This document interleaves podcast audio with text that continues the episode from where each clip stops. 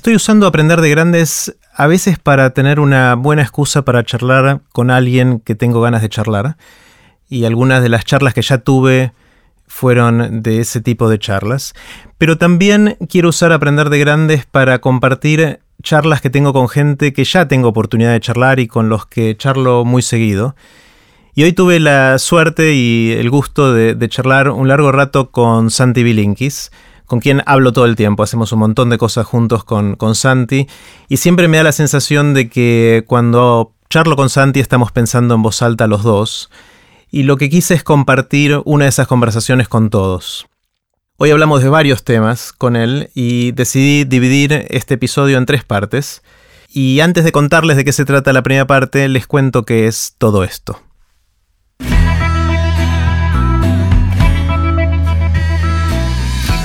Esto es Aprender de Grandes, el podcast donde comparto lo que aprendo mientras intento aprender durante toda la vida y lo que converso con gente que admiro. En esta primera parte de la conversación con Santi Bilinkis hablamos sobre cómo hacer para aprender durante toda la vida, que de hecho es el objetivo principal de Aprender de Grandes. Y entre otras cosas Santi iba a contar algo que se le ocurrió inspirado en Aprender de Grandes, eh, que me pareció bastante interesante. Pueden escuchar los links de este episodio en aprenderdegrandes.com barra Santi. Los dejo con Santi. Hola Santi. ¿Qué haces, Jerry? ¿Cómo estás? Bien, es muy raro hablar así porque hablamos mucho, pero me dieron muchas ganas de compartir alguna conversación que tenemos. Siento que cada vez que conversamos aprendo un montón y me, sentí muy egoísta de no poder compartir antes con, muchos eso y ojalá eh, podamos tener una de esas lindas conversaciones y, que a otro le pueda ser útil. Un gusto. Eh, así que bueno, quiero empezar una, como siempre con una pregunta súper amplia y que eso nos lleve a donde nos tenga que llevar. Y es, eh, ¿cómo haces para aprender algo nuevo? Yo sé que a, lo largo de tu vida te metiste en distintos campos eh, y, diste saltos y, de repente no solo aprendes algo, sino que te transformas en referente de, alguna de estas cosas. Otras no tanto, pero en, muchas sí. Eh, cuando es algo que aprendiste de manera, no hace tanto, no de toda la vida, pero de manera muy rápida, ¿tenés alguna manera de, de hacerlo que me intriga mucho? Contame cómo lo haces. No sé si, no sé si es una técnica. Sí creo que para mí uno de los hallazgos de la vida fue una vez que tuve una charla con, Juan Enríquez, el famoso orador de TED, biotecnólogo científico.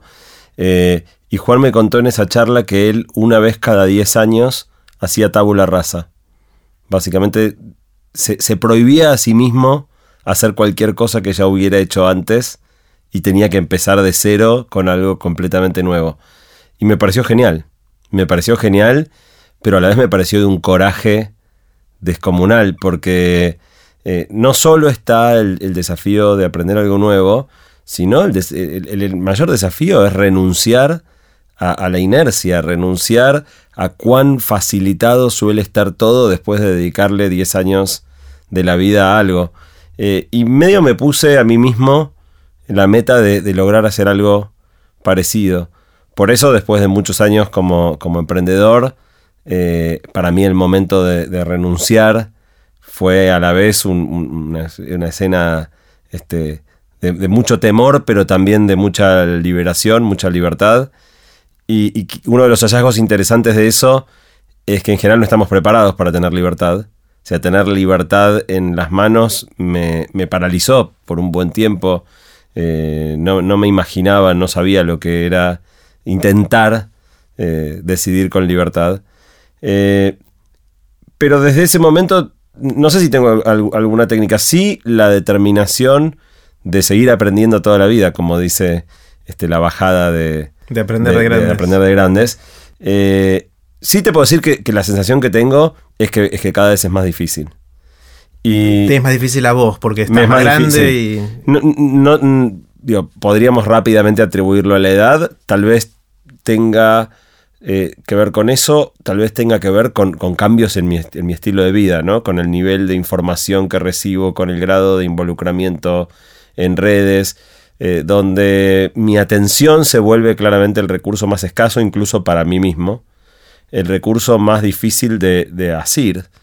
Eh, y la otra cosa que me parece muy, muy importante es que en general, hace, hace poco en una columna que escribí, eh, hablaba de, que se viene hablando mucho de esto de aprender de grandes y que algo que en general aparece menos visible es que lo más difícil cuando uno es grande no es aprender, sino desaprender. lo que quise fue poner el énfasis en que en general, digamos, si vos, uno cuando es chico tiene el disco rígido vacío, por así decirlo, y entonces cualquier cosa que, que, que agregues no solo entra, sino que no conflictúa casi con nada previo. A medida que pasan los años, el disco rígido se llena, no solo tenemos menos capacidad, sobre todo tenemos un montón de creencias y convicciones a veces implícitas de las que ni siquiera nos damos cuenta. Y cuando aprendes algo nuevo, muchas veces eso nuevo entra en conflicto con un montón de cosas que ya traías. Y soltar es dificilísimo. Eh, deshacerte de una convicción es mucho más difícil que incorporar una convicción nueva.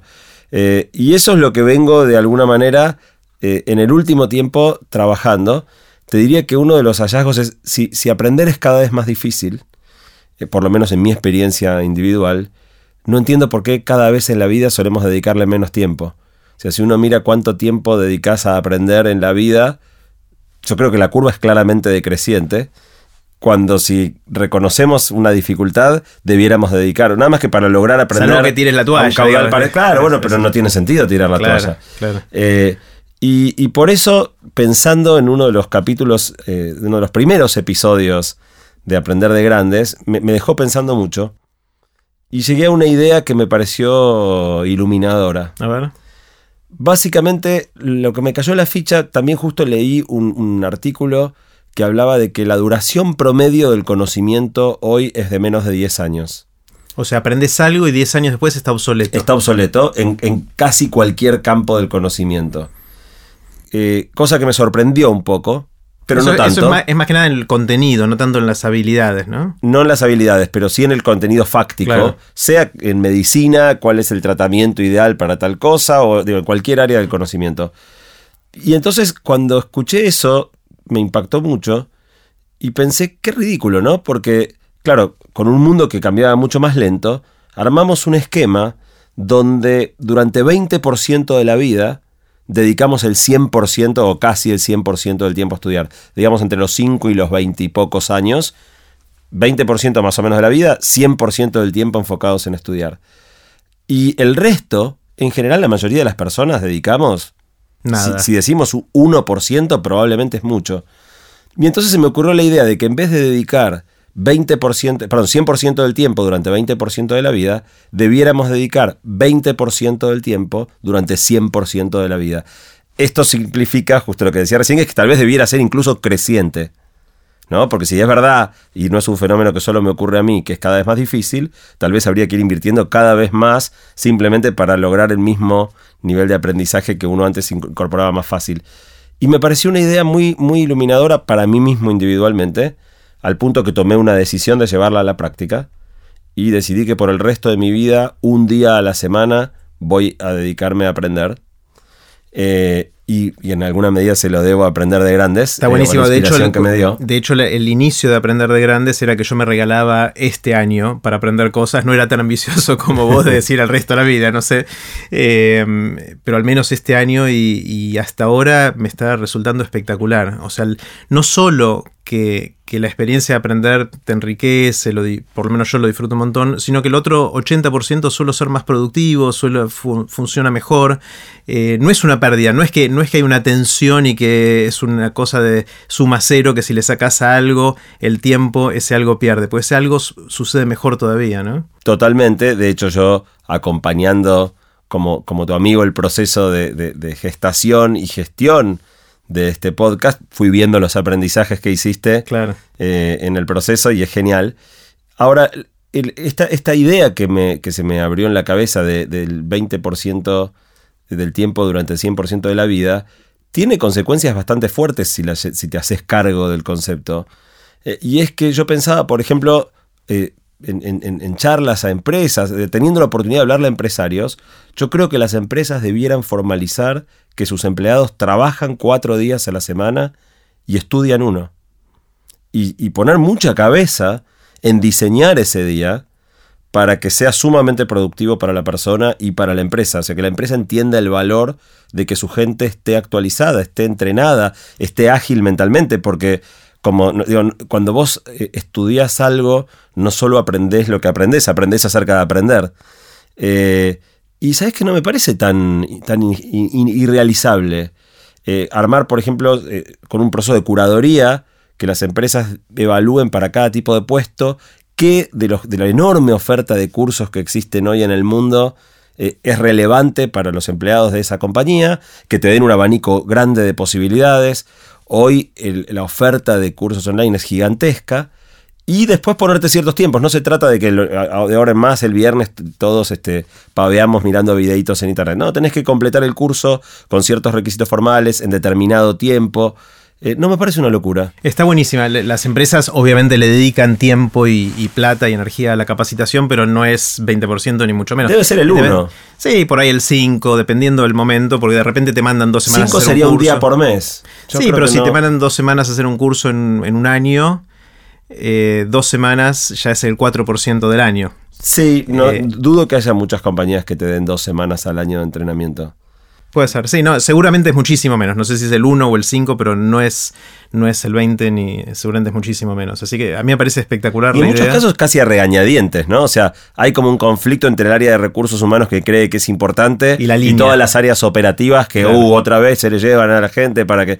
Eh, creo que, que hoy está como devaluada la idea de que actualizarse es importante. Bueno, en general las áreas operativas son cortoplacistas por naturaleza, pues las miden por el rendimiento día a día y esto es una inversión que no, no tiene su repago inmediato quizás y, es difícil invertir a largo plazo, ¿no? Claro, y tiene después un, lado paralelo que es, eh, para muchos argentinos, eh, estudiar en Harvard, por ejemplo, debe haber sido un anhelo, una fantasía completamente irrealizable me imagino que, debe ser, no sé, menos del 1% de los argentinos que han estudiado en Harvard, MIT, Stanford o alguna de las universidades top. Hoy yo puedo decir, desde que empecé a ejecutar esto de, dedicar un día por semana, yo los viernes a la mañana estudio en Harvard. Y lo digo como en chiste, pero, pero un poco en serio. O sea, siento orgullo de que estoy pudiendo, aunque sea desde el living de mi casa, aunque Harvard nunca se entere, eh, estoy estudiando en Harvard con profesores de Harvard, rindiendo los exámenes. Que es un curso online, ¿no? Es un curso online en una plataforma que se llama edX, que es gratuita, eh, está buenísima. La contra es que todavía el contenido es mayormente en inglés.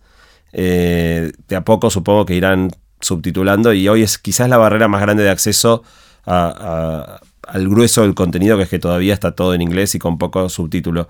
Pero en definitiva, llevando esto un paso más allá, hoy se puede hacer cosas ridículas, cosas impensadas como yo el viernes a la mañana estudio en Harvard y el viernes a la tarde estudio en Stanford que queda a 5.000 kilómetros, o, en Europa, ¿no? A la mañana estudio en Europa y a la tarde estudio en, Asia. Eh, realmente creo que en el momento que empecemos a incorporar toda esta faceta de Internet, eh, nos va a añadir una riqueza enorme a la vida. Definitivamente, definitivamente. Y y me pongo a pensar en, cómo aprender y seguramente hay algunas técnicas. Una vez me contaste tu teoría sobre el copiado, sobre que los chicos se copian y, qué hacer con eso. Contame, recordame cómo era eso. Mira, para mí, eh, quien mejor lo dijo fue, fue Meli, con quien conversaste hace relativamente poco, cuando Meli da su charla en TDX Río de la Plata, empieza con una frase que a mí me voló la cabeza y que yo apenas la escuché y ella terminó su charla, fui y le dije, Meli, sabe que voy a decir que lo dijiste vos, pero yo esta frase la voy a decir muchas veces. Eh, Meli empezó diciendo, eh, algunas personas están preocupadas porque dicen que la escuela no le enseña a nuestros hijos a pensar. Yo estoy preocupada porque creo que les enseña a no pensar. Y ese dar vuelta de, dos palabritas cambia una enormidad la gravedad del tema. Y a mí me pareció muy, muy clara la manera de decirlo.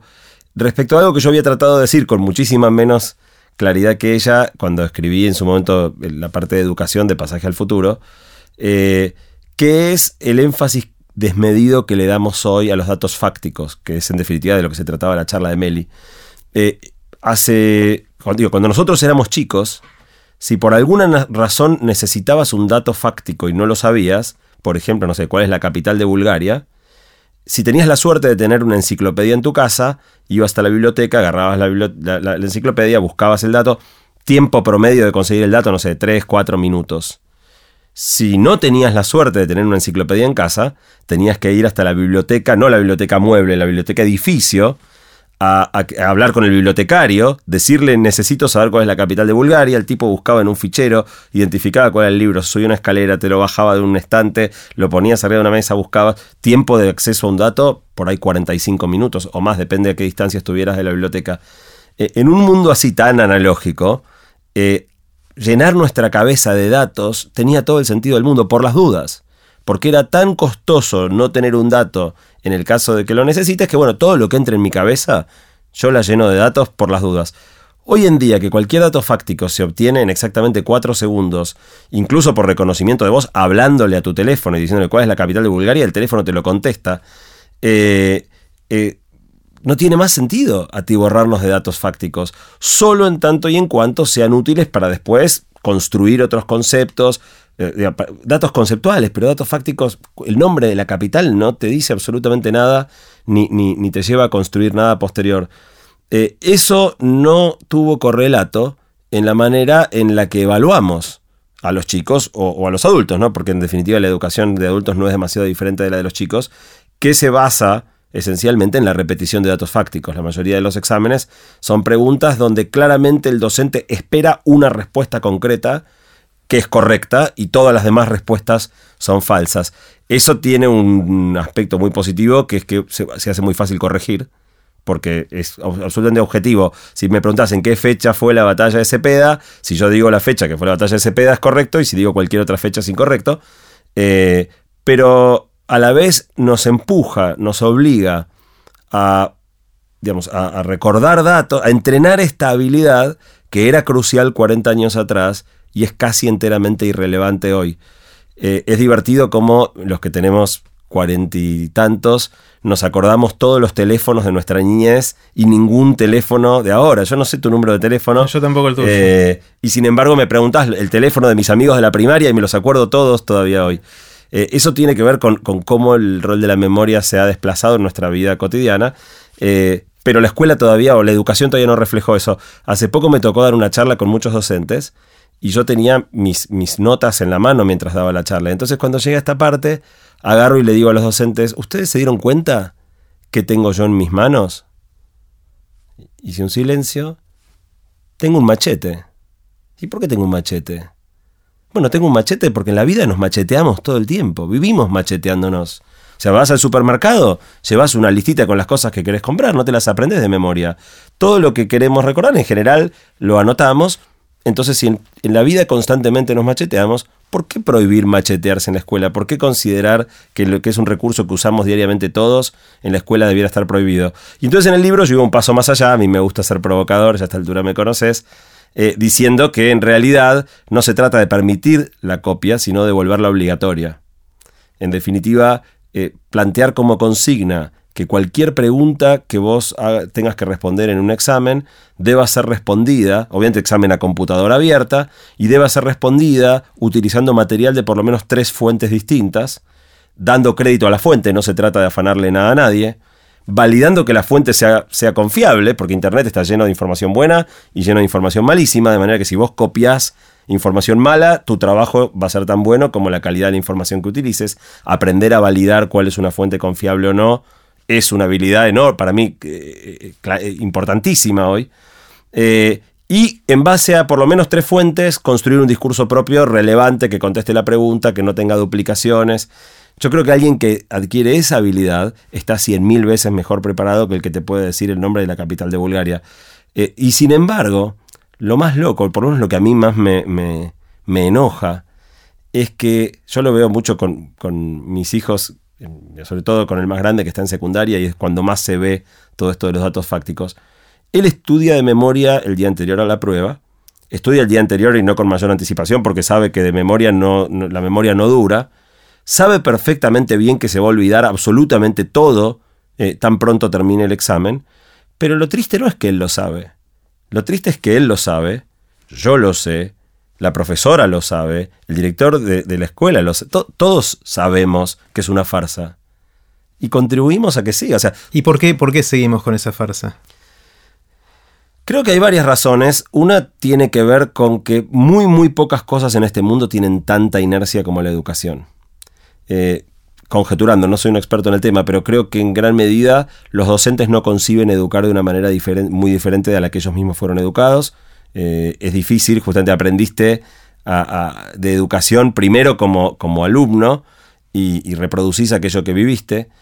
También porque los padres tienen una gran desconexión y no sé cuántos padres cuando ven a su hijo estudiando el día anterior de memoria se hacen las preguntas que yo me hago.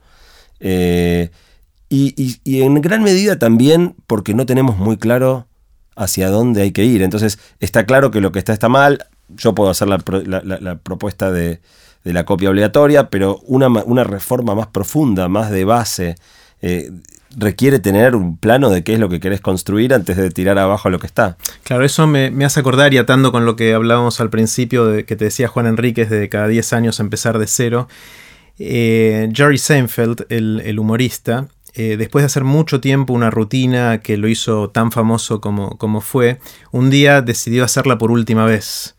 Eh, y dijo, después de esto les prometo que no vuelvo a hacer estos chistes, que no vuelvo a hacer esta rutina, para forzarse de alguna manera a, volver a ser creativo, ¿no? Porque le, iba muy bien con esa y no tenía eh, la necesidad, digamos, de, de, empezar de cero, pero... Y de hecho hizo un show que se llama Te lo digo por última vez, así se llamó, ese era el título del show, hizo la misma rutina siempre, terminó y después de eso empezó a, construir nuevo material de cero y le costó un montón, de hecho está registrado y un documental de, cómo lo hace. Y eso me lleva a, la pregunta, a la duda, que ya la conversamos eh, en, en otras oportunidades, de si cuando uno quiere emprender algo nuevo, desde el punto de vista de aprender o dedicarse a algo nuevo, eh, cuán importante es dejar de hacer lo anterior en el sentido de desaprender, digamos, cuánto, cuán necesario es hacer ese lugar en nuestra mente, en nuestro tiempo, en nuestras rutinas diarias para que lo nuevo surja, versus la gente que dice, no, pará, no me voy a tirar a la pileta si no sé si no hay agua, déjame que primero olfatee por dónde viene lo nuevo que quiero hacer, lo empiezo a hacer mientras sigo haciendo lo anterior y de a poquito hago la transición. ¿Cuál funciona mejor de esas estrategias? ¿La de corte brusco para dar lugar a que lo nuevo surja o empezar a sembrar cositas chiquititas y cuando empiecen a crecer ahí pegar el salto? La verdad que no sé, no sé si hay una receta universal. A mí claramente yo necesito vaciar el vaso antes de poder llenarlo de nuevo. Así lo viví en cada una de las grandes transiciones de mi vida que tuvieron un... yo renuncié siempre a lo anterior antes de saber que venía, como casi como necesidad como para poder gestar algo nuevo. Esta idea, digamos, hay, una metáfora que a mí me gusta que es, digamos, si vos estás agarrado de, digamos, de un poste, por ejemplo, y querés agarrarte de otro, pero la distancia del otro poste es más que el largo de tus brazos estirados, podés intentar, intentar, intentar, hasta que en un momento te vas a dar cuenta que la única manera de llegar a agarrarte de ese otro poste es primero soltar aquel del que estás agarrado. No hay manera de llegar hasta el otro sin soltar primero. Eh, creo que la vida la mayor parte de las veces es eso, es movimiento entre postes que no alcanzas, no alcanzás al próximo sin soltar el primero antes. Y eso tiene que ver con, incluso con, la disponibilidad mental real para, para, pensar otras cosas. Donde quizás es muy notorio eh, es en el mundo de las empresas, porque en el mundo de las empresas pasa algo más loco todavía. Que no sé si es tan. Probablemente en el plano individual haya un correlato, pero no tan evidente. Eh, en el plano de las empresas, muchas veces aquello que te hizo enormemente exitoso es precisamente lo mismo que te mata si no sos capaz de parar de hacerlo. Tipo Kodak. Tipo Kodak, sí, está lleno de ejemplos de cómo... Eh, si sabes, tal vez, tal vez un buen ejemplo para mostrar que no es solo de empresas sea Einstein, ¿no? Y la famosa dificultad de Einstein de, con la mecánica cuántica. claro, con, la cuántica. Haber, haber creado la teoría, probablemente la teoría más brillante que hubiera concebido la humanidad hasta ese momento. Eh, por su antiintuitividad, porque una cosa era mirar caer la manzana como Newton y postular cómo podía estar pasando eso, y otra cosa era eh, evaluar fenómenos que, no podían ser observados y, crear semejantes conjeturas que después cuando fueras a buscar los datos experimentales validaran ese modelo descabellado que propusiste. Y aún así después no pudo pensar lo que venía, eh, tremendamente influenciado por la raigambre de su propio pensamiento. Creo que pasa mucho eso eh, y pasa cada vez más. O sea, el ejemplo de Einstein quizá para su época fuera excepcional, hoy es la regla. Hoy si no tenemos la capacidad de ir pudiendo ponerle constantemente signo de pregunta a nuestras propias certezas, en muy poco tiempo lo mismo que te dio éxito te mata. Santi, te propongo tomar un poquito de agua y seguir conversando. Dale. Pueden ver los links relevantes de este episodio y dejar sus comentarios en aprenderdegrandes.com barra Santi.